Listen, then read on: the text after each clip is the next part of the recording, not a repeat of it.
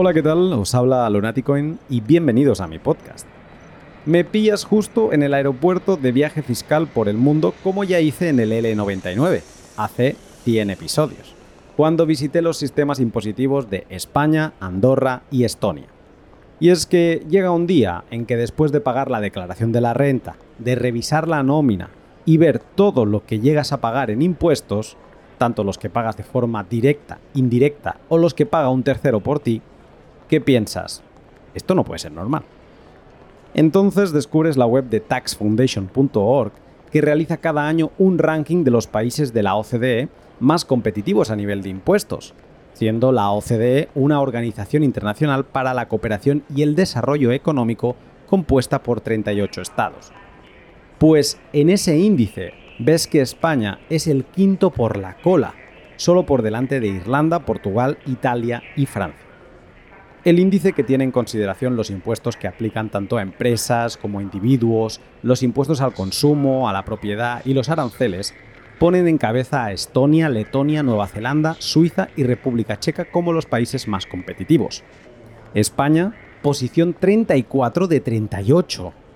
38 países a los que se les conoce como el Club de los Ricos, club que existe para armonizar políticas y así maximizar su crecimiento económico. Es decir, de países que buscan no machacarse los unos con los otros con singularidades fiscales. Pues de todos ellos, nosotros los peores, de los más machacados.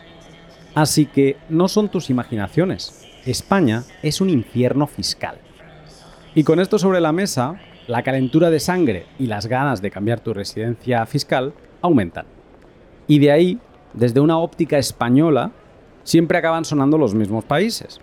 Empezando por Andorra, que para depende quién puede ser un destino caro y que ya no está dentro de la Unión Económica Europea. Luego también tiene Suiza, igualmente caro y también fuera de la Unión Económica Europea.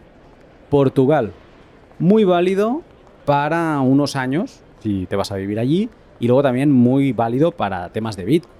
Pero, bueno, digamos que tampoco es que sea un paraíso. O Estonia, dentro de la Unión Económica Europea, pero frío y lejos, muy lejos. Y aquí es donde hay un destino fiscal que empieza a sonar cada vez con más fuerza, que tampoco está tan lejos y que no es nada descartable. Ese destino es Chipre. Chipre es una isla mediterránea que encontramos en su extremo más oriental, casi en la esquina superior derecha, si fuera un rectángulo, delante de las costas de Turquía, por el norte, y de Siria y el Líbano al este. Ocupa una superficie de 2,5 veces la isla de Mallorca y tiene una población de 1,3 millones de habitantes. Políticamente es una república y consiguió su independencia del Reino Unido en 1960 aunque después de eso las dos comunidades presentes en el país, la greco-chipriota y la turco-chipriota, empezaron una guerra civil que acabó en 1974 con una invasión turca de la parte norte de la isla, que declaró esa zona, de forma unilateral, como una república independiente. Así, la isla está dividida en dos. Al sur, la conocida propiamente como República de Chipre, de mayor extensión y perteneciente a la Unión Europea, y al norte, el territorio de la República Turca del Norte de Chipre, no reconocida internacionalmente por nadie, salvo por Turquía. Por ello, en el viaje fiscal de hoy me voy a Chipre a charlar con Álvaro de tu empresa en Chipre y así ver con mayor claridad si esta isla mediterránea es una opción con la que empezar a romper nuestras cadenas sin tener que salir de Europa. En todo viaje fiscal por el mundo no pueden faltar los compañeros de viaje que hacen que este podcast sea una realidad como son todos vosotros que me apoyáis con contravalores vía Boost o Zaps en aplicaciones como Fountain o en cualquier cliente de Noster. Y en esta semana quiero destacar a Guerrilla, que me ha enviado una copa, me ha invitado a una copa, podríamos decir, con el bus más grande recibido desde el L198, con 50.000 sats. Y el siguiente mensaje. A ver si soy la mayor donación para despedir otra temporada de POTS. Me encantó el de la familia Bitcoiner viajera y el de Roma, brutal. Gran labor, un brazo. Gracias, guerrilla. Otro brazo para ti. Y sí, efectivamente, has dado en la diana. Ha sido el contravalor más grande recibido. También es gracias a mis Patreons que han escuchado ya desde hace unos días este primer viaje fiscal, vendrá otro después de este. Y como no, a mis sponsors, compañeros de viaje indispensables para toda aventura fiscal que te plantees por el mundo. Ellos son Hodel Hodel, la página web donde comprar y vender Bitcoin de otros particulares sin ceder datos personales y que viajan directamente a tu billetera. Bitrefill, la página web accesible desde todo el mundo y en la que podrás comprar de todo pagando con Bitcoin. CoinKite, el fabricante de los dispositivos físicos que querrás utilizar para almacenar tus Bitcoin con seguridad, viajes donde viajes. Y Baltic Honey Badger, la cita anual en Riga que no te querrás perder para inspirarte y conectar con los Bitcoiners con más señal de este momento. No sé si tienes ya tu entrada, pero falta apenas un mes. Es un gran momento para preparar el cierre de tus vacaciones. A lo largo de mi escapada te hablaré un poco más de todas ellas en fragmentos breves que he preparado adaptados a la temática del pod. Pues bien, ahora sí, última llamada para los pasajeros del vuelo Adiós España, con destino Chipre. Sin más, te dejo con el pod.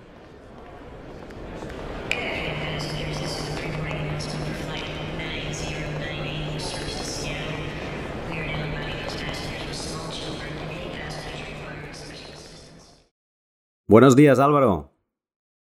¿Qué tal? ¿Cómo estás, Luna? Muy bien, muchas gracias por unirte al podcast. Eh, tengo muchas preguntas preparadas. Esto de Chipre me genera mucha curiosidad, pero antes de nada, no sé si me podrías contar cuál es tu background y a qué te dedicas. Sí, bueno, pues eh, yo soy Álvaro. En redes sociales me podéis encontrar como Nomad Tax y bueno, me he dedicado al sector de las finanzas. He estado viajando y trabajando en varios países de Europa durante bastantes años y al final, pues por motivos de negocios, acabé aquí en Chipre, ¿no? Chipre es un destino súper atractivo para muchos emprendedores y empresarios de todo el mundo, entonces aquí he conocido a diferentes personas con, que, están relacionadas con la fiscalidad internacional. Conocí a mi socia, que ella es abogada fiscal y se dedica, pues, está especializada a nivel internacional, en derecho internacional y bueno, pues ella ya tenía un proyecto que se llamaba Your Company Cyprus y yo pues la propuse el empezar con tu empresa en Chipre, el diversificarnos en español. Entonces, bueno, pues al final tu empresa en Chipre lo que es es una empresa de fiscalidad que se dedica a asesorar a empresarios, inversores, pensionistas que quieren moverse a Chipre y al final pues aquí le ayudamos un poquito a crear su, estructura fiscal al final. Pues nos dedicamos a crear sociedades, registros de, autónomos, procesos de inmigración, contabilidad, auditoría y también asesoramos, bueno, pues hay inversores que quieren pues, conseguir la residencia fiscal eh, por inversión aquí en Chipre, también pues les asesoramos a nivel de inversión, le buscamos qué tipo de propiedad puede adquirir. Nos dedicamos un poco a todo lo que viene a ser eh, el sector de, la asesoría fiscal aquí en Chipre. Y bueno, al final nuestro despacho cuenta con profesionales que trabajan en diferentes idiomas, no solo en inglés y en español, también trabajamos en alemán y en ruso. Y es por ello pues, que también decidimos crear, aparte de tu empresa en Chipre, Nomad Tax, ¿no? que es un canal que al final lo que se dedica es a fiscalidad internacional. Pues yo que sé, tenemos clientes de todo el mundo, no, todos tienen al final eh, las mismas necesidades lo mejor hay un cliente mexicano que necesita crear una compañía en Dubai para hacer intercambio de, divisas y, bueno, pues al final, pues para acogerse a un régimen favorable en México, pues le podemos asesorar en diferentes jurisdicciones, ¿no? Entonces, bueno, actualmente me dedico un poco a, todo lo que viene a, ser ese sector, ¿no? Y todo eso pues me lo ha brindado al final Chipre, porque como bien te digo, no, no hace falta que tú seas asesor fiscal, pero si tienes la, intención y, sobre todo las ganas de trabajar y tienes los contactos adecuados, pues puedes crear un buen proyecto como puede ser el de tu empresa en Chipre. Eh, genial Álvaro, yo de hecho, mira, te voy a contar un poco cuál es mi situación. Yo soy un español desencantado con el sistema fiscal, yo lo he probado todo. He trabajado para empresas y he visto lo que pagan las empresas por mí para en mi nómina, ¿no? Veía la parte que ellos pagaban y luego la parte que yo pagaba y decía, madre mía, lo que podría estar cobrando aquí. He trabajado por cuenta propia como autónomo haciendo números cada mes solo para pagar la cuota de autónomo que cada vez es más cara. Y luego también he creado empresa pagando religiosamente mi 25% de impuestos de sociedades, pagando contables, presentando cuentas y luego liquidando impuestos personales más allá de los de la propia empresa. Y llega un momento en que dices, madre mía, o sea, solo estoy remando aquí o al menos, de hecho, hay un programa famoso en la radio catalana que en junio te felicita porque a partir de no sé qué día de junio empiezas a ganar dinero solo para ti. Hasta entonces todo ese dinero que ganabas era dinero que pagarías en impuestos. Y yo ya he llegado a un punto donde estoy negro. He oído mucho hablar de Chipre y de su ventajoso sistema fiscal desde dentro de la Unión Europea y a mí no sé, por un lado me da curiosidad, pero a la vez también me da desconfianza, porque no me acaba de cuadrar esto de que sea tan ventajoso desde dentro de la propia Unión Europea. A ver, tú por todo lo que me acabas de contar, eh, supongo que me podrás aclarar cuáles son los principales atractivos fiscales eh, que tiene Chipre. Sí, bueno, al final, para hablar de los beneficios fiscales que tiene Chipre, como tú bien me has contado, que vienes de, España, ¿no? Y que por lo que he visto en tu podcast, muchos de tus seguidores vendrán de España, pero muchos de Latinoamérica, pero bueno, imagino que estarán familiarizados con que España es un infierno fiscal. Chipre tiene bastantes ventajas a nivel europeo. A mí cuando, como bien te decía, me gusta comparar eh, con ejemplos y, por ejemplo, una DSL en España y una LTD en Chipre, lo que viene a ser el impuesto de sociedades en España, bueno, sí que es verdad que durante los dos primeros años te puede apoyar con una rebaja ¿no? en, vas a tener que pagar el impuesto corporativo del 15%, pero luego es de un 25%. Chipre es algo más eh, simple. Aquí en Chipre el impuesto de sociedades es del 12,5%, entonces siempre vas a pagar ese 12,5%. Y luego también, ¿por qué tantos emprendedores se mudan a Chipre? Bueno, muchos de nuestros clientes se acogen al sistema, a un régimen fiscal especial que se llama IPOX, este régimen lo que permite es que empresas que producen propiedad intelectual, como por ejemplo software, se graban a un tipo corporativo del 2,5%, es decir, un impuesto de, sociedades del 2,5%. Y normalmente son activos inmateriales que no son evidentes, ¿no? Y que pueden ser útiles y novedosos. Pues yo que sé, a lo mejor algún videojuego que, sea disruptivo. Todo ese tipo de empresas estarían acogidas a un, a un régimen fiscal, a un tipo corporativo del 2,5%. Ah, imagínate, ¿no? Al final, el pagar un 12,5% y un mínimo del, 2,5% a nivel europeo es algo loquísimo. Es uno de los tipos de impuestos de sociedades más bajos de la Unión Europea. Entonces, bueno, a nivel empresa, esa es una tributación muy atractiva. Vale, empresa, o sea, que no es un paraíso fiscal, que, que, la empresa no vaya a pagar nada, o sea, no, sí que paga, o sea, hay impuestos y por lo tanto esto me cuadra más con Europa, pero luego ¿Hay alguna otra ventaja a nivel personal que digas, ostras, esto compensa mucho de Chipre? Sí, claro, por supuesto. Es decir, tú para poder acogerte a los grandes beneficios de, Chipre, pues al final lo primero que tienes que hacer es ser residente fiscal en Chipre, ¿no? Y tú, aparte de, aunque tengas una empresa, sea autónomo o lo que sea, tú también te quieres retirar, tienes que vivir de alguna forma y te tienes que retirar esos ingresos a nivel personal. Entonces, bueno, para ello te tienes que convertir, como bien te decía, en residente fiscal en Chipre. Para ser residente fiscal en Chipre tienes dos opciones. La primera opción es la, que tienes que pasar 183 días en la isla, como sucede en muchas jurisdicciones a nivel internacional. Y la segunda es la regla de los 60 días. Bueno, con la primera está completamente claro que te tienes que quedar 183 días al año aquí en el país. Medio año y, uno, y un par de días más. Sí, medio año y un par de días más por si acaso, ¿no? Por si se te olvida hacer un par de compras con la tarjeta. Pero sí, y luego con, la segunda opción que tenemos, la regla de los 60 días, pues bueno, al final eh, tienes que cumplir ciertos requisitos de, elegibilidad y al final puedes convertirte en residente fiscal aquí en Chipre pasando simplemente pues eso, eh, dos meses al año, lo cual es una, una opción súper atractiva, Luna. Eh, ahora te preguntaré más por esta opción de los 60 días, que yo creo que es como un ingrediente muy característico de la fiscalidad chipriota, que no se ve en muchos sitios. Eh, pero eh, una vez haces la residencia fiscal, em, vale, perfecto. Aparte de, pues yo entiendo que, no, bueno, no sé si necesitarás ser residente fiscal para hacer empresa allí, eh, pero entiendo que vas a, vas a querer ser residente fiscal por dos motivos. Una, para que España no te venga a picar a la puerta más, ¿no? Eh, ya soy residente fiscal en otro sitio, he pasado más días ahí o he cumplido con esta regla de los 60 días. Y dos, eh, porque tendrás beneficios de algún tipo a nivel, a nivel persona que harán que te interese estar allí. ¿Cuáles serían estos?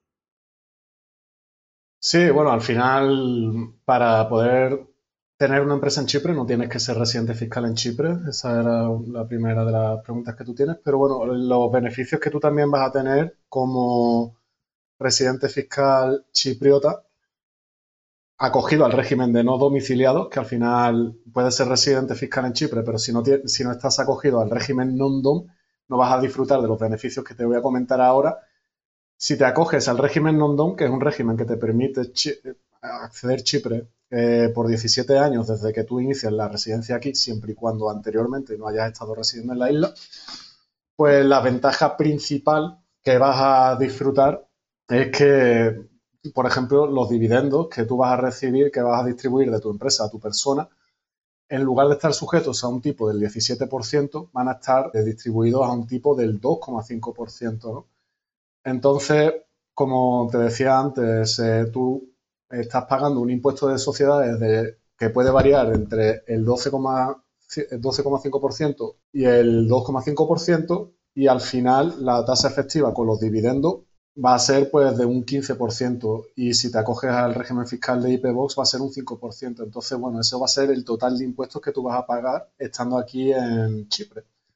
Y luego, además, ese 2,65% simplemente se acoge a los primeros 180.000 euros anuales. Es decir, que si tú eres una gran fortuna, estás generando más de 180.000 euros al año, pues bueno, los primeros 180.000 euros sí que van a tributar ese 2,65%, pero a partir de ahí ya estás exento de, pagar ese 2,65% que se aporta para el GESI, que es la sanidad eh, chipriota, ¿no? Entonces, ese es uno de los beneficios principales que, te, permite el régimen de non Luego tiene otros beneficios fiscales que al final puede, que son, bueno, te voy a comentar los, principales.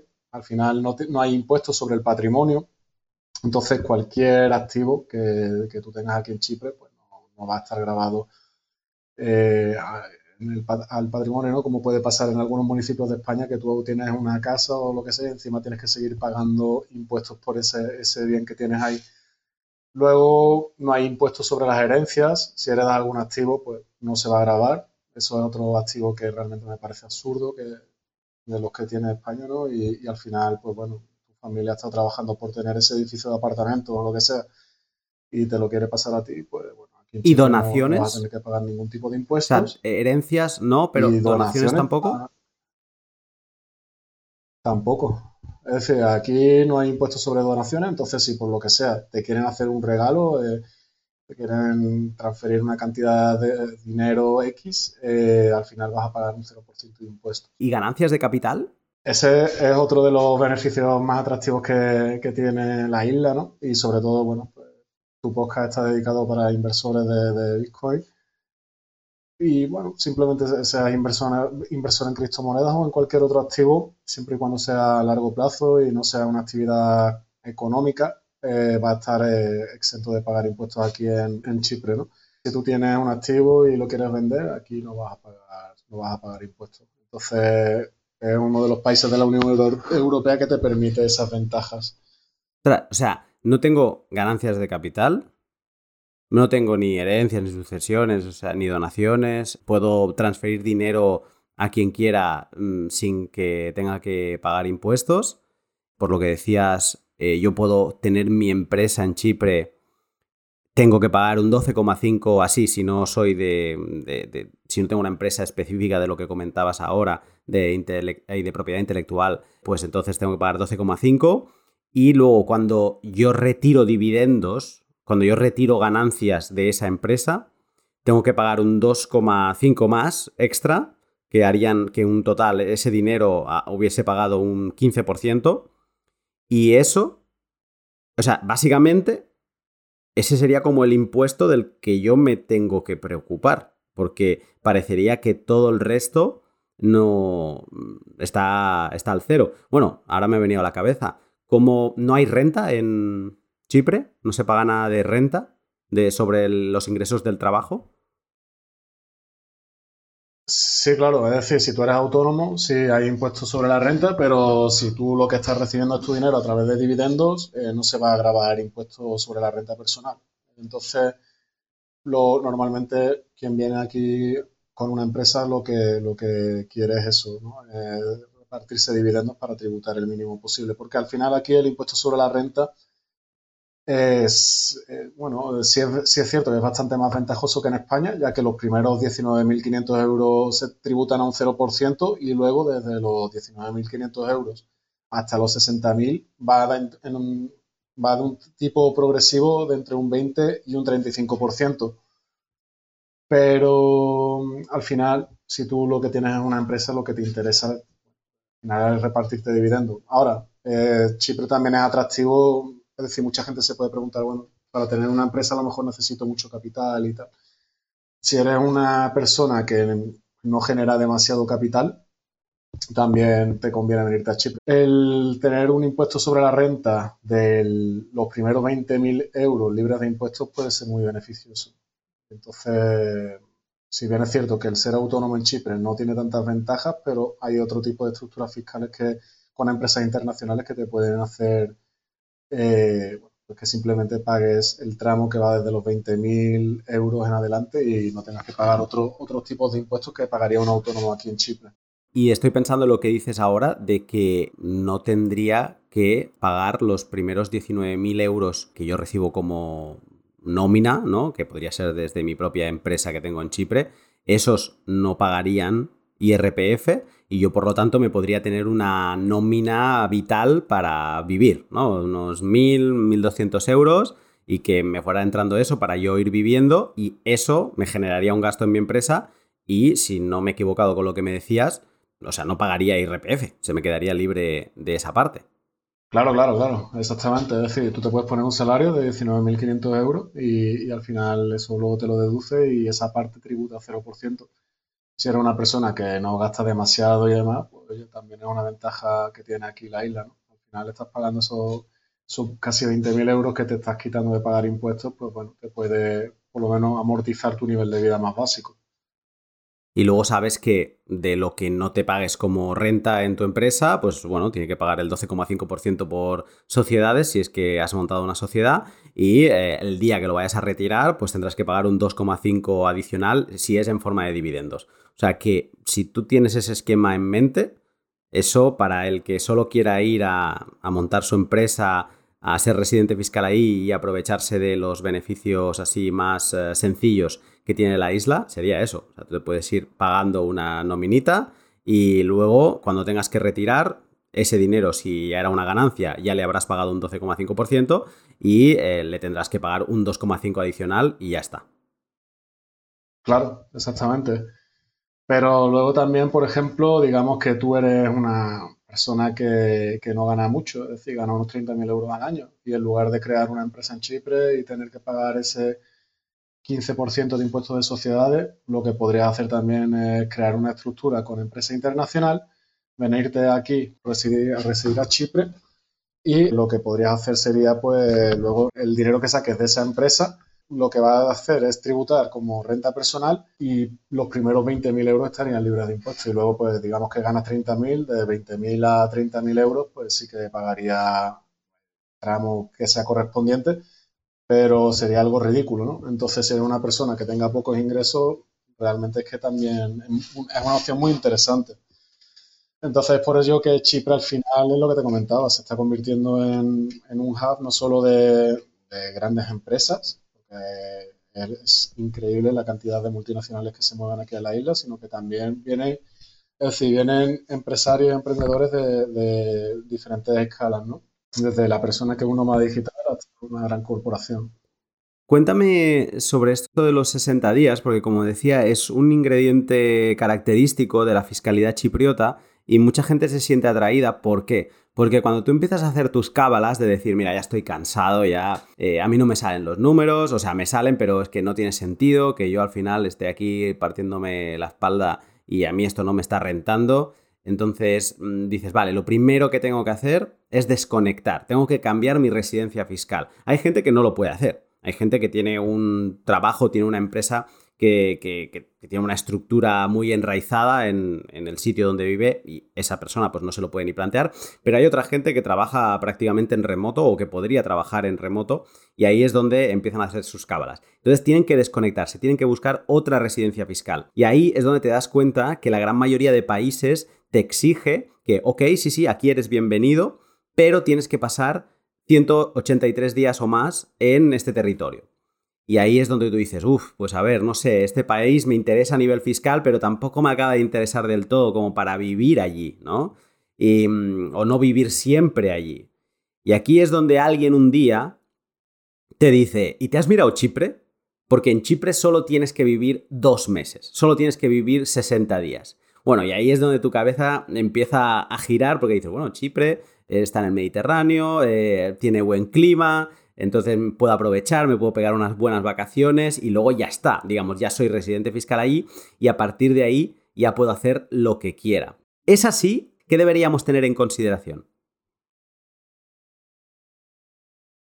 Yo, como tú bien dices, es si eres una persona que le gusta estar en constante movimiento, simplemente no le gusta el estar apegado a un lugar, es una opción súper súper interesante, al final no tiene demasiadas complicaciones la regla de los 60 días y no tiene ni mucha trampa ni cartón. Tienes que cumplir con ciertos requisitos, evidentemente, no, es decir, para ser elegible tienes que ser non-dom y para ello, pues bueno, al final tienes que cumplir eh, lo que te decía, ¿no? Tienes que permanecer esos 60 días obligatorios en la isla.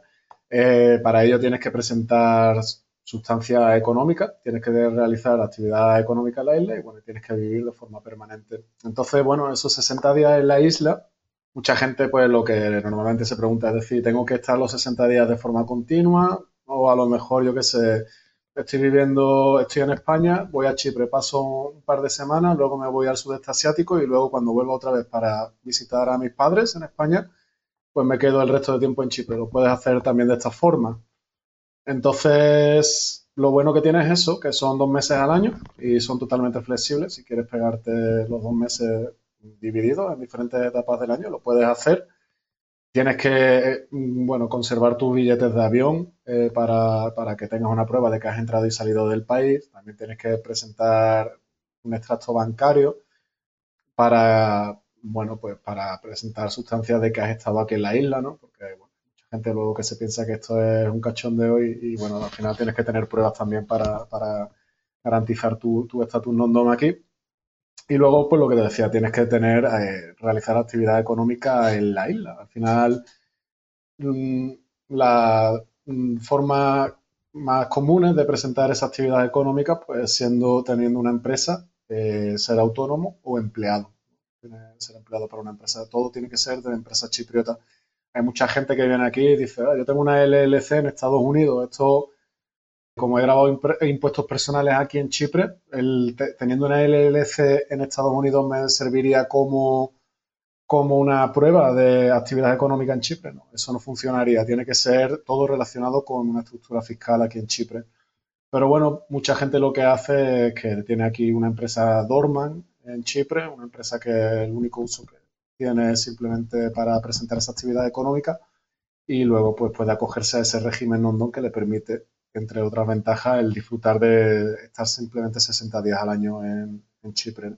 Luego también tienes que presentar, es decir, tienes que tener una residencia permanente en la isla. Tienes que presentar una factura, una utility bill, que sea pues de factura, una factura de luz o de agua, no sirve con el seguro del coche, tampoco con la factura del teléfono. Y eso es una prueba que sí que se tiene que presentar para poder también disfrutar del estatus non-dom y para poder disfrutar de esos 60 días al año. ¿Permanente como cuándo de permanente? ¿De los 60 días? No, no, no. Es decir, tú tienes que tener tu residencia permanente aquí en la isla. Aunque vayas a pasar simplemente 60 días al año en Chipre, tú tienes que tener una residencia permanente aquí todo en la el año. Isla.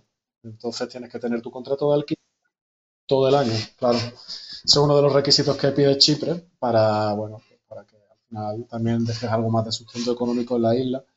Pero también hay soluciones para ello, ¿no? Nosotros, por ejemplo, en tu empresa en Chipre eh, tenemos una red de contactos que al final eh, pone en contacto unos emprendedores con otros. Si eres una persona que que le gusta viajar, pues se te pone en contacto con alguien que te pueda permitir una utility bill de su apartamento y a cambio pues tú le das, le, aportas cierto abono económico y a lo mejor pues por 200, 250 euros al año, pues eh, al año, perdón, al mes, tienes ese, esa, lo que viene a ser esa prueba, ¿no? Esa utility bill, esa factura que te permite pues el disfrutar del estatus non Vale, o sea que hay mecanismos se me venía a la cabeza a lo mejor incluso que te podrías armar entre dos o tres y, compartir una casa, ¿no? Y entonces entiendo que sería como solo pagar pues tres, cuatro meses al año y el resto pues lo pagan a otro. Pero más allá de eso, digamos que hay mecanismos para no tener que estar pagando tú solo un alquiler o, verte obligado a comprar una vivienda. Pero la regla diría que tú has de demostrar tener una residencia permanente en la isla. Exacto, tú tienes eh, que, presentar esa residencia permanente en la isla y bueno, eh, hay un montón de formas de hacerlo para que te salga económico. Chipre no, es un país caro, pero si eres una persona que va a estar viajando y le gusta estar en movimiento, pues bueno, al final tú lo que quieres también es el reducir ese gasto lo máximo posible. Y ahora un momento para dos de mis sponsors.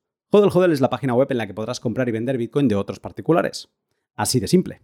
Hodel Hodel es el sitio que querrás visitar cuando quieras conseguir acumular satoshis, la fracción más pequeña de Bitcoin, sin estar dejando tus datos almacenados en una base de datos de ningún exchange que acabará alimentando a la hacienda pública de tu país o también al hacker de turno. Hodel Hodel es como la plaza de un pueblo, pero virtual, donde cualquier persona puede ir y poner su puesto de venta o compra, y el resto pues podemos tomar las ofertas que ahí dispongan. La web está pensada para guiarte en todo momento y para que aunque estés comprando de un particular, nadie se vaya a ir con lo que no es suyo. Eso es Hodel Hodel, un mercado para facilitar la oferta e intercambio de Bitcoin sin datos personales. Bitcoin que vas a apreciar tener en todos los cruces de frontera que hagas. Así que cuéntame, ¿le sigues contando a tu infierno fiscal todos los satoshis que acumulas? échale un vistazo a jodeljoder.com y rompe con eso. Y Bitrefill, la web de la empresa sueca que no faltará entre las pegatinas que lleve tu maleta, y es que en Bitrefill puedes comprar todo lo que se te ocurra pagando con Bitcoin. Algo muy práctico de Bitrefill en cuanto a viajes se refiere es la posibilidad de recargar saldo de tarjetas SIM de cualquier país del mundo. Llegas a tu nuevo destino, pides una tarjeta SIM en el aeropuerto, te vas a Bitrefill, seleccionas el país en el que te encuentras y la operadora concreta que has comprado y listo ya puedes recargar con suma facilidad desde, por ejemplo, tu billetera Blix, sin tener que pararte a comprar saldo en ningún sitio y mejor todavía, pudiendo volver a tu país de origen y seguir manteniendo ese número con tan solo recargar, pues no sé, periódicamente 5 euros y utilizarlo así para dar de alta servicios como podría ser Signal o Telegram. Pero Bitrefill es mucho más que recargas móviles, son compras en Zara, IKEA, Amazon o por ejemplo la oferta que vi ayer lunes de Airbnb, donde tenías un 10% de cashback. Eso significa que si te compras una tarjeta regalo de Airbnb por 100 euros y te pegas unas vacaciones o te pagas un hotelito donde tú quieras, pues Bitrefill te devuelve 10 euros a tu cuenta, en saldo que puedes gastar en futuras compras. En España están de promoción y cada día hay nuevas ofertas que te pueden ayudar este verano, con lo que te animo a que entres a la web siguiendo el link de la descripción y lo añadas a tus marcadores puede que gracias a ello te acabes yendo con un gran descuento a descansar este agosto. Eh, con el tema de los 60 días, y es algo que yo he visto cuando he hecho algún tweet sobre Chipre, ya he visto que mm, lleva equívocos y yo levanto la mano porque seguramente en su día también me pasó, y es que lo primero que te pasa por la cabeza como eh, español que empiezas a salir de tu zona de confort es decir, mira, me voy julio y agosto a Chipre, hago mi regla de los 60 días, Acaba agosto, me vuelvo a casa con mi familia, mis amigos, y a mí en Chipre no me vuelven a ver el pelo hasta el, próximo julio, ¿vale? Entonces es como que yo mm, no salgo del cascarón del todo y me quedo con, lo, con la zona de confort mejor que he podido encontrar, que es 10 meses en España, 2 en Chipre. ¿Esto sería válido?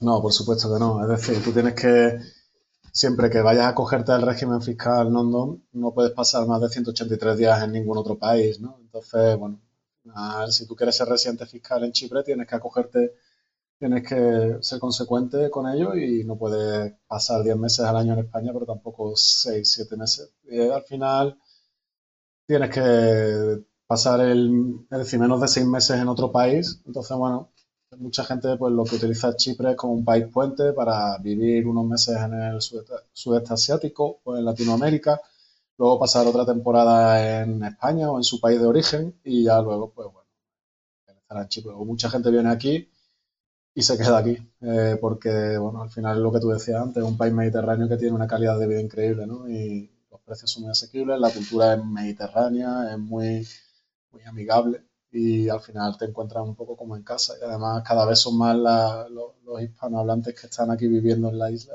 Es una, es una comunidad internacional que te anima a quedarte y a pasar tiempo en la isla. O sea que el acogerse al régimen este non-dom, que es lo de bueno, tener ventajas fiscales y luego aparte el, tener que estar en la isla solo 60 días para ser residente fiscal, ser considerado residente fiscal, eso no te permite que luego vayas a vivir todo el tiempo en España y en cierta manera te obliga a estar en tres sitios al año, ¿no? Porque al menos si solo vas a estar dos meses en Chipre, pues vas a tener que repartir, o sea, como máximo en otro sitio vas a poder estar casi seis meses, cinco meses y medio y entonces te vas a tener que buscar otro sitio, que también podría ser Chipre al final, o sea, tú podrías estar mucho más tiempo en Chipre, pero si no, si solo vas a estar esos dos meses en Chipre, vas a tener que estar en tres sitios al año. Y te vas a convertir en esto que se llama, de alguna forma, viajero permanente. O sea, has de estar en constante movimiento si eh, quieres mm, explotar a rajatabla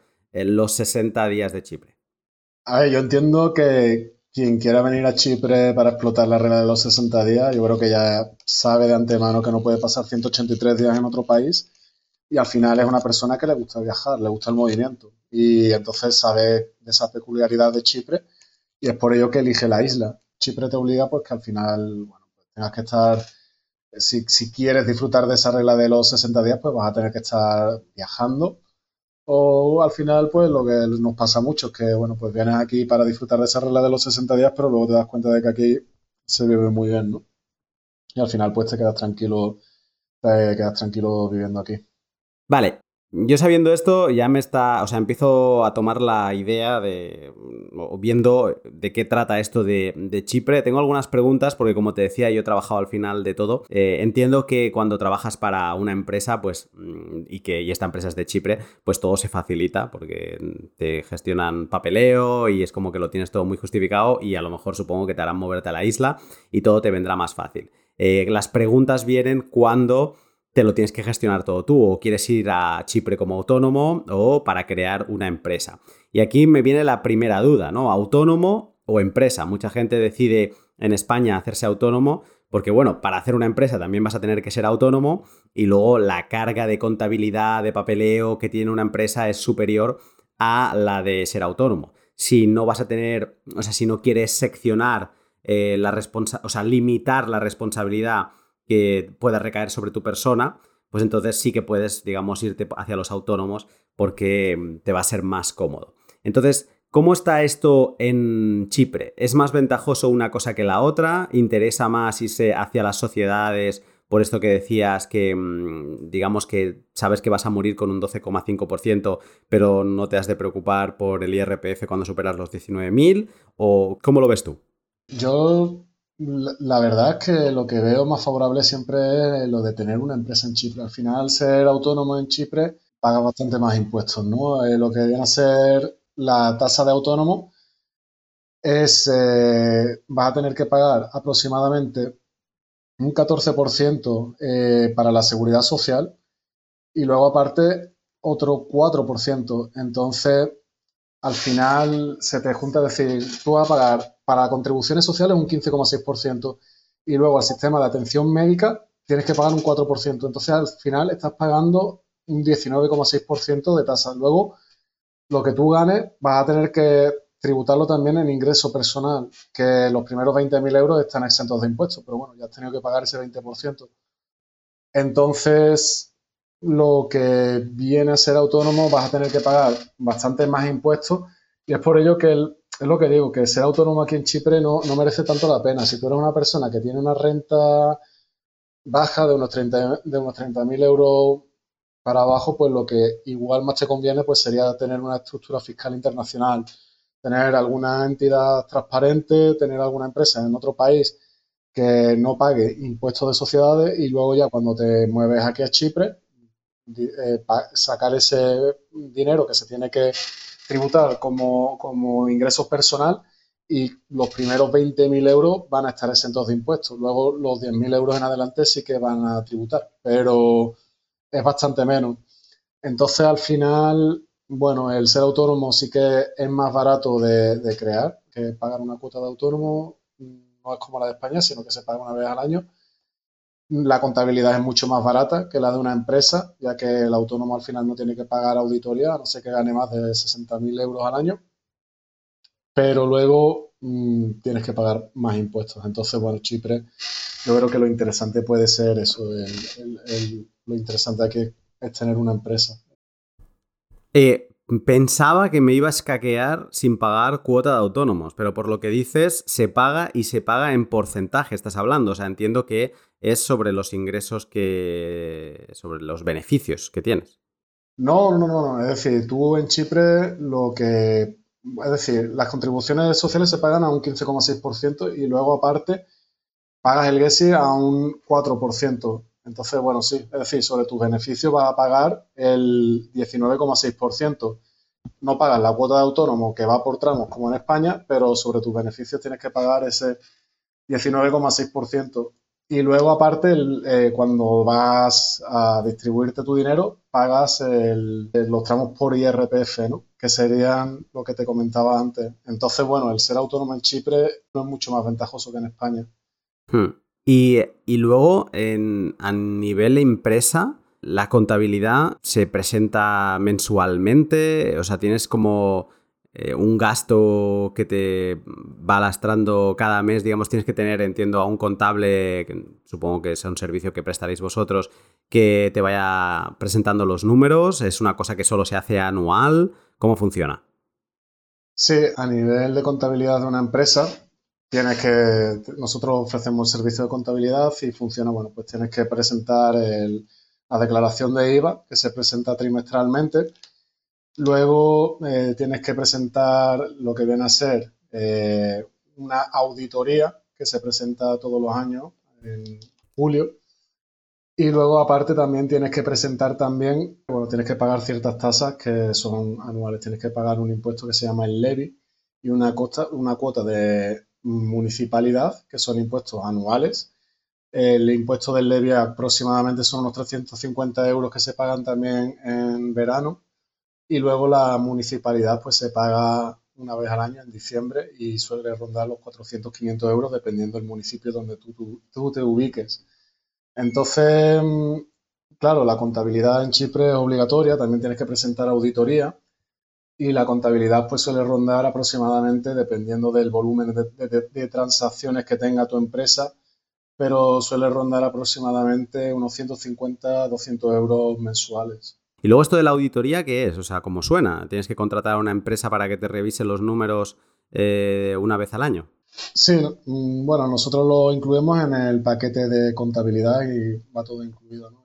Es auditoría y contabilidad y lo que hacemos es revisar los números para garantizar que pues, no haya ningún tipo de infracción. Chipre tiene, se protege mucho al usuario y para bueno, al final antes Chipre en muchos países estaba catalogado como paraíso fiscal o como zona gris y entonces para poder entrar dentro de las regulaciones europeas pues se tienen que presentar dichas auditorías también, ¿no? Para garantizar que no haya ningún tipo de, fraude. Eh, y con esto me va perfecto porque me haces un pase de gol a dos preguntas que tenía. Una es si, claro, estamos dentro de Europa, entonces entiendo que alguien, si, va a decidir viajar y desconectar de España y entonces se pone sobre la mesa pues todas las opciones que existen, tendrá opciones que están fuera de Europa y luego a lo mejor valora Chipre por el estar dentro del sistema bancario europeo.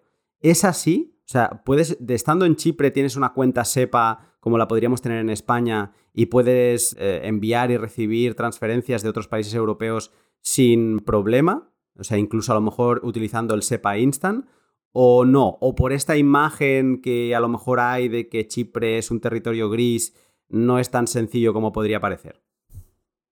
Eh, Chipre actualmente no es ningún territorio gris. Chipre actualmente cumple con todas las normativas europeas. Entonces aquí no, es decir, tú puedes tener tu cuenta bancaria sin ningún tipo de problema. A la hora de recibir transferencias internacionales dentro de la Unión Europea tampoco te van a poner ningún tipo de impedimento, no te van a retener el dinero.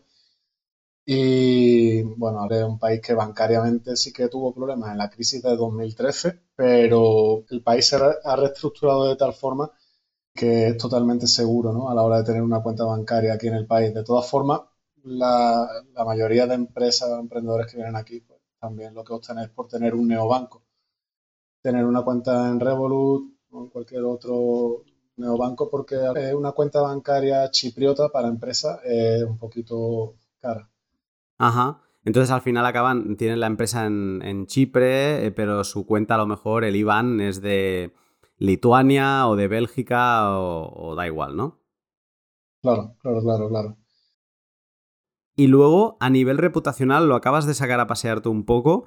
Eh, Chipre tiene un episodio histórico vivido en 2013 cuando rescataron a la banca con fondos de los depositantes que tenían eh, más de 100.000 euros. Y de hecho creo que fueron dos bancos que palmaron bueno, que tuvieron que, poner dinero, llegó casi al 50%, el Banco de Chipre y luego el Banco Popular, que al final acabó absorbido por el Banco de Chipre y luego una parte se quedó en una especie de banco malo. Tú que hablas con gente que viene a Chipre, que se plantea todo esto que estamos hablando hoy aquí, ¿Ves que sea algo que le preocupe a la gente, que esto pueda volver a suceder? ¿Es, ¿Es, una lacra que a lo mejor pesa? ¿O crees que es algo que la gente no tiene en consideración o no le molesta porque ya ven que el país se reestructuró y como que tiró para hacia adelante?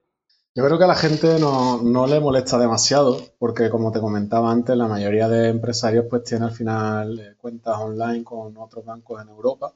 También muchos de ellos pues les puede interesar a alguien que se quiera quedar ya aquí a vivir en Chipre, pues tener una cuenta bancaria chipriota pues para a lo mejor pedir una hipoteca, pedir algún tipo de, de préstamo, de crédito. Pero al final la situación en Chipre desde 2013 ha mejorado mucho. Como tú bien dices, esos bancos quebraron. Lo que viene a ser la troika europea, pues les tuvo que, decir, tuvo que prestar como 10.000 millones de euros en fondos de rescate a, Chipre. Pero, ¿qué es lo que ha pasado? Que Chipre en este periodo de 2013 a 2023, ese dinero lo ha acabado devolviendo, ¿no? Por ciertas medidas de, de austeridad, etcétera Chipre ha resurgido muy bien, la economía está avanzando muy fuerte y ha devuelto pues todo ese dinero que, se, tuvo que, obtener de, pues, de las cuentas bancarias chipriotas y también de la, de la Troika, la Comisión Europea, el Banco Central Europeo y el Fondo Monetario Internacional. Entonces, yo creo que actualmente Chipre tiene un sistema muy, muy saneado a nivel financiero. Para que te haga una idea, en 2013 la deuda de Chipre era ocho veces el PIB y actualmente ha descendido muchísimo, hasta dos o tres veces su PIB, ¿no? Que, bueno, pues es como un país que realmente por el atraer todo ese capital extranjero, económicamente está evolucionando muy bien. Y, yo creo que en los próximos años además lo, lo va a seguir haciendo muy bien porque si, bueno, te mueves un poquito por aquí, por las ciudades principales de Chipre, las ciudades costeras sobre todo, son ciudades que están recibiendo muchísima inversión extranjera. Eh, hay muchas grandes empresas de Israel, Rusia también, eh, a nivel de Estados Unidos, están construyendo grandes edificios de oficinas grandes empresas se están ubicando aquí, eh, se están construyendo grandes puertos marítimos. Entonces, eso es porque Chipre está haciendo muy bien su trabajo y Chipre en los próximos años puede ser un gran punto comercial en, en Medio Oriente, ¿no? También por la ubicación que tiene, una ubicación muy estratégica, siempre lo ha sido y es un destino súper atractivo para, para inversores de todo el mundo que quieren hacer negocios de forma internacional. Aquí, como ya te digo, eh, hay muchas reuniones, se hace mucho networking y reuniones de emprendedores y en esas reuniones vas a encontrar perfiles internacionales de todos los lugares del mundo. Entonces la gente confía en Chipre. Eh, para que quede el dato, en 2013 fue el, rescate, de hecho se firmó el 25 de marzo y en 2016, también en marzo, Chipre dio por cerrado su programa de rescate y también como nota curiosa en toda esta reestructuración es en 2015, en julio, cuando se introduce el régimen non-DOM que hablábamos ahora y luego ya se acaban de perfinar todas sus condiciones exactas el 1 de enero de 2017. O sea que Chipre desde esa crisis se ha estado reestructurando y ha estado eh, generando políticas eh, fiscales para atraer capital y digamos para no verse en esa misma situación de nuevo. Interesante toda la historia de la crisis de 2013. Dejaré también algún artículo en la descripción, por ejemplo, de uno que encontré Juan Ramón Rayo en, de 2016, comentando cómo había sido este bail-in que pasó en, Chipre, cuando en todos los países era un bail-out, ¿no? Se rescataba socializando las pérdidas. Pues eh, ahí no, ahí se socializó, o sea, se rescató haciendo que los depositantes tuvieran que ayudar a rescatar. Entonces a nivel económico es eh, muy interesante. Pero podría decir que, venga, va, todo lo que me estás contando me tiene medio convencido, pero me gustaría saber un poco más de la isla, porque para mí es como una gran incógnita. Y entonces, Chipre, ¿cómo es vivir en Chipre? ¿Es para alguien que esté acostumbrado a vivir en una gran ciudad española o que sepa cómo es vivir en una gran ciudad española a nivel de coste de vida? ¿Cómo es vivir en Chipre? Vivir en Chipre es muy tranquilo, ¿no? Aparte, cuando llegas aquí, una de las primeras palabras que aprendes del chipriota, que al final es un dialecto del griego, es que todo te lo tienes que tomar siga, siga, como tranquilo, tranquilo. Y yo lo definiría así. Mucha gente viene aquí con el estrés de grandes ciudades europeas, ¿no? puede ser pues, Madrid, o como puede ser Barcelona, o como puede ser Múnich. Y, y cuando llegan aquí a Chipre, pues vienen con ese estrés y no se adaptan a lo que viene a ser el estilo de vida chipriota, que es muy relajado. Aquí todo funciona muy, muy, muy tranquilo. si hay una palabra para definir el estilo de vida de Chipre, es relajado. Aquí se vive muy relajado. Eso me da medio miedo porque la burocracia también es relajada, o sea, es, es de aquellas burocracias que te quieres estirar de los pelos porque les tienes como que ir empujando para que te vayan sacando las cosas o qué? Eh, la burocracia funciona aquí un poco regular, a nivel que todo toma su tiempo, no te voy a engañar. Es decir, crear una empresa a nivel con nosotros suele tardar, en, nosotros te podemos gestionar todo en un mes, pero hay veces que se puede alargar el proceso 15 días más, ¿no? Entonces, bueno, hay veces que lo que viene a ser la burocracia funciona un poquito más tranquilo, pero bueno, al final es adaptarte, saber que todo va a llegar, ¿no? Si, todo tiene un proceso, todo se hace de forma legal y todo acaba llegando. es, lo que, es lo que tiene vivir en este país, que todo funciona un poquito más relajado. Y bueno, no, es ni bueno ni malo, simplemente es adaptarse a ese estilo de, ese estilo de vida y saber que aquí funciona. Y bueno, al final pues un poco todo más, más lento, pero si lo haces todo con tiempo, lo haces todo con previsión, todo lo vas a tener en orden en el día en que tú decidas moverte a Chipre. ¿Es, es caro? O sea, ¿nos tenemos que preparar para aumentar nuestro coste de vida o incluso podríamos vivir por debajo de lo que estamos acostumbrados en un país como España? Depende un poco también por zona. Si tú te estás, si estás viviendo, por ejemplo, en una ciudad aquí llamada Limasol, que como bien te decía, es un centro donde las grandes multinacionales se están ubicando, están creando edificios de oficina, están ubicando a todos sus trabajadores.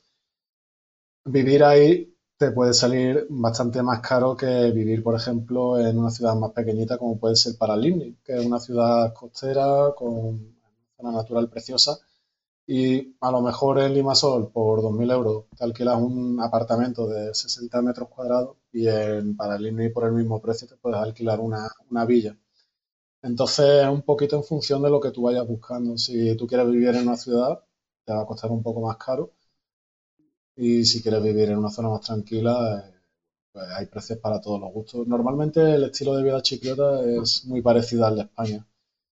Si eres una persona que con 1.500 euros vives en una ciudad de tamaño medio en España, no te voy a decir en Madrid o en Barcelona, pero aquí en Chipre puedes vivir muy bien. Mm.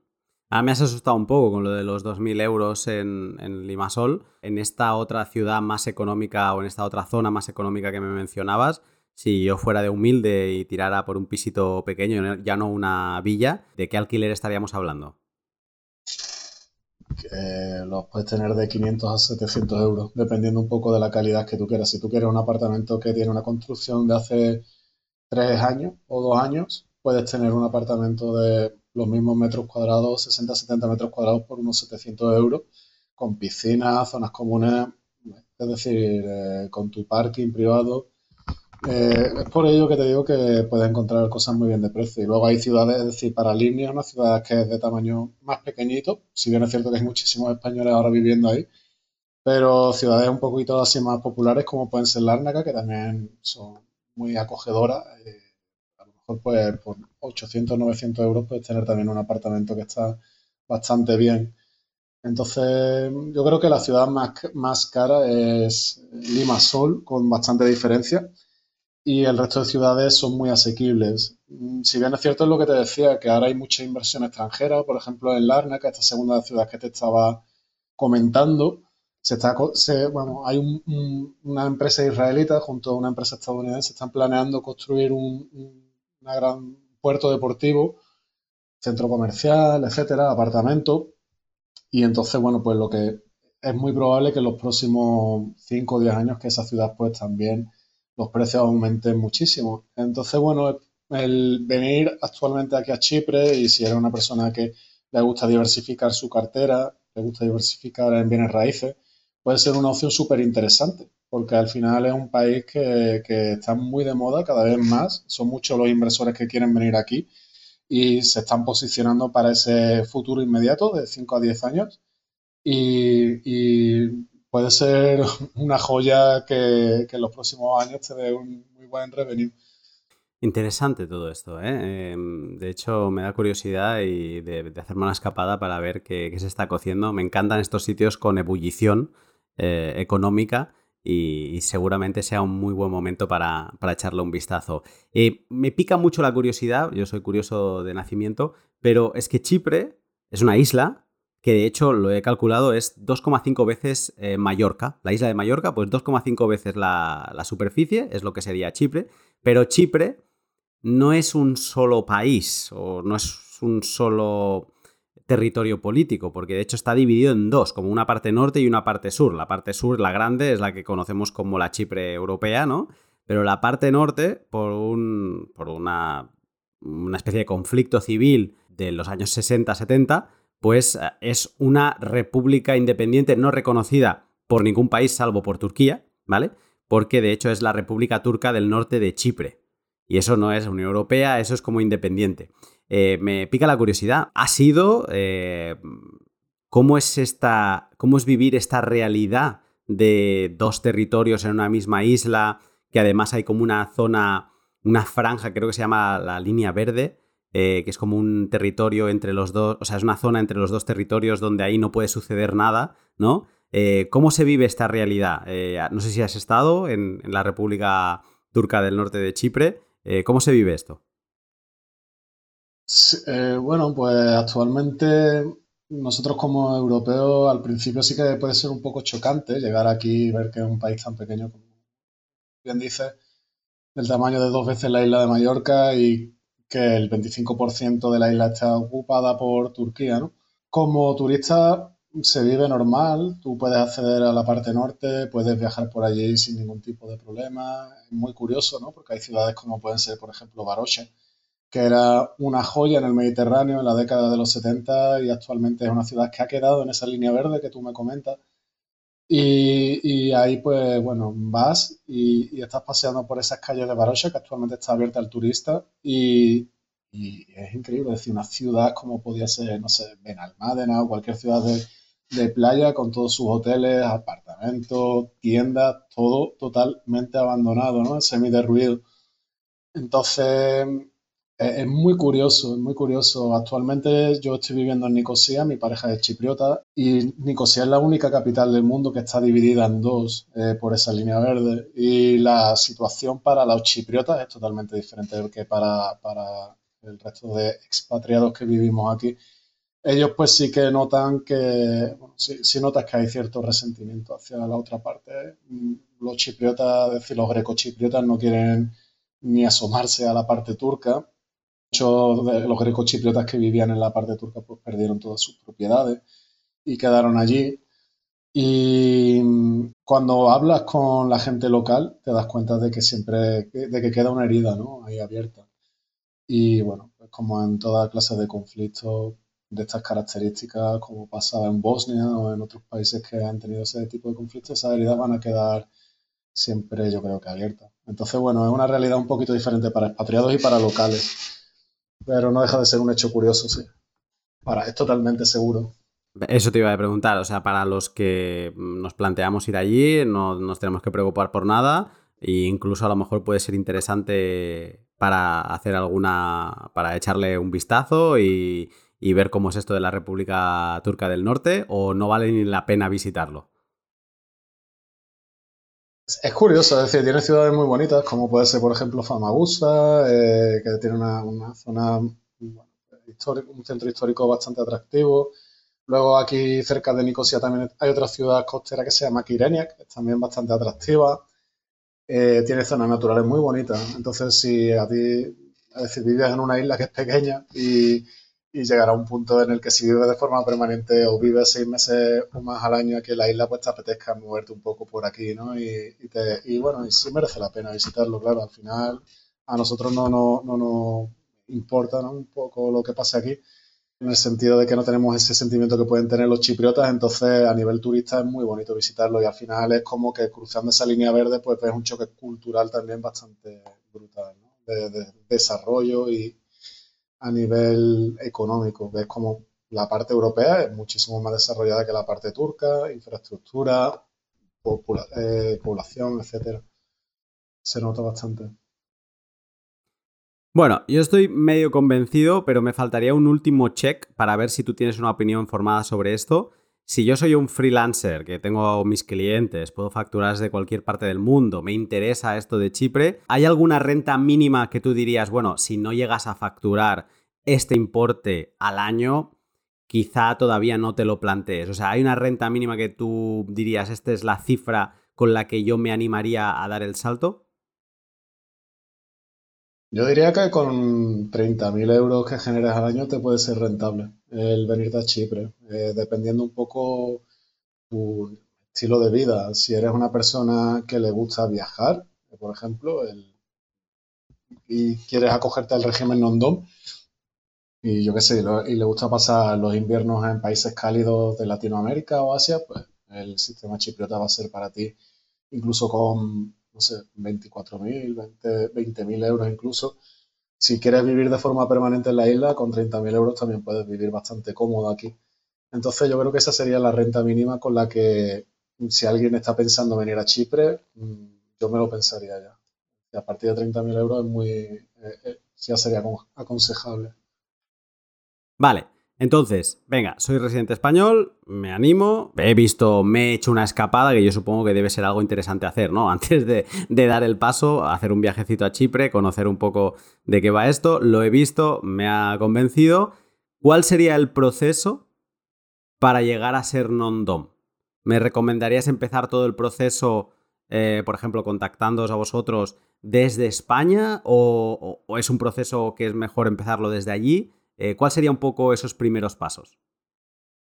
Depende un poco de cómo quieras avanzar. El registro de tu empresa se puede empezar desde España. También el proceso de inmigración, si bien es cierto que, por ejemplo, cuando tú te vas a mover a Chipre, tienes que, y para obtener el certificado de residencia, que le llamamos el Yellow Slip, la hoja amarilla, lo tienes que hacer de forma presencial, tienes que venirte aquí a presentar eh, de forma presencial pero si te has decidido realmente a venir a Chipre, yo lo empezaría a tramitar todo antes de, venirte a la isla definitivamente. Un mes antes, un par de meses antes, empezaría a organizarlo todo para que una vez que llegues aquí ya tu estructura esté ya prácticamente completa. Simplemente tengas que ir a hacer los últimos pasos del proceso en inmigración y ya puedas pues, empezar a trabajar con tu empresa chipriota. Entonces, normalmente el proceso se puede empezar desde España, sí es fácil desconectar, eh, porque esto asusta a mucha gente. O sea, el desconectar de España a nivel fiscal y un poco como que quede claro que tú ya no vas a ser residente fiscal aquí y que no te vengan a molestar más. Eh, ¿Esto es sencillo? Sí, es totalmente sencillo. Al final Chipre pertenece a la Unión Europea. Entonces es lo mismo que si tú te vas a Francia, vas a tener que presentar los, formularios necesarios, en, tanto a nivel España como aquí en Chipre.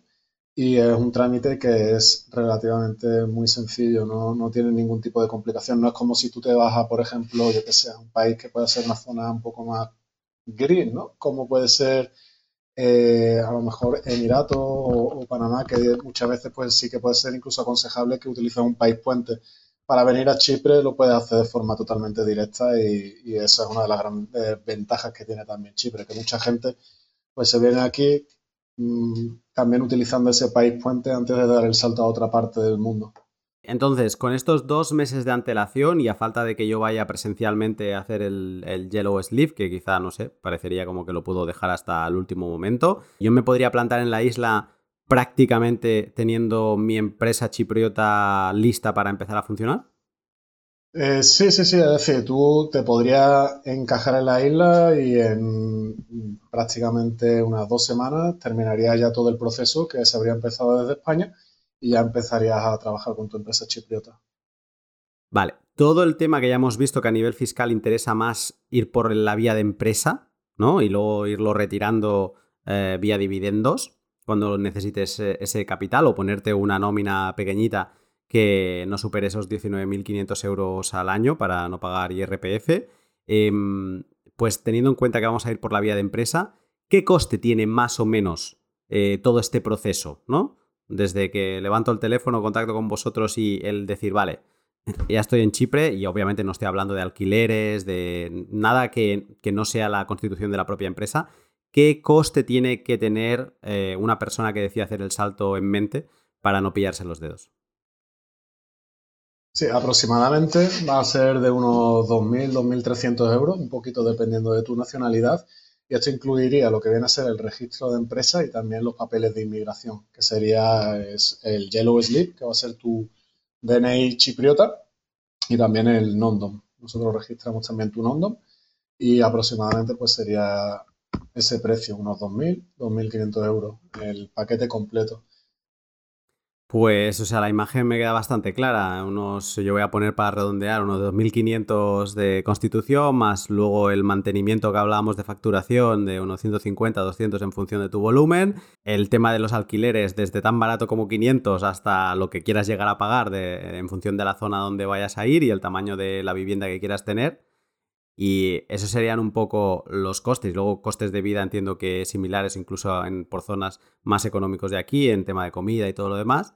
Así que yo creo que la imagen queda bastante clara y sin duda a mí el atractivo que le veo a Chipre es esa posibilidad de solo tener que estar en ese otro sitio 60 días, lo que te obliga luego a, tener que estar viajando por otros países, pero a lo mejor te puedes ir, como me comentaba una familia hace un par de pods que decidió irse a Chipre, pues que ahora le encanta vivir en Tailandia, pues entonces te permite eso, ¿no? Llegar a ir a ver a la familia en España, eh, pasarte los dos meses en Chipre y luego irte a Tailandia donde quieras. Entonces eso eh, está genial y, por otro lado que sigues estando dentro de la Unión Europea y si tus clientes son de aquí y les facturas aquí, pues entonces ellos no van a tener que romperse la cabeza para hacerte pagos a una cuenta que está en Panamá o que está en otro de estos territorios donde ya se empieza a complicar todo, ¿no? Que al final van a acabar pagando y dialogando con un sistema bancario europeo que ya conocen y que encima, por lo que me decías, pues no tiene que estar ni en Chipre, que al final con un neobanco, pues tu cuenta está en Lituania, está en Bélgica, está en UK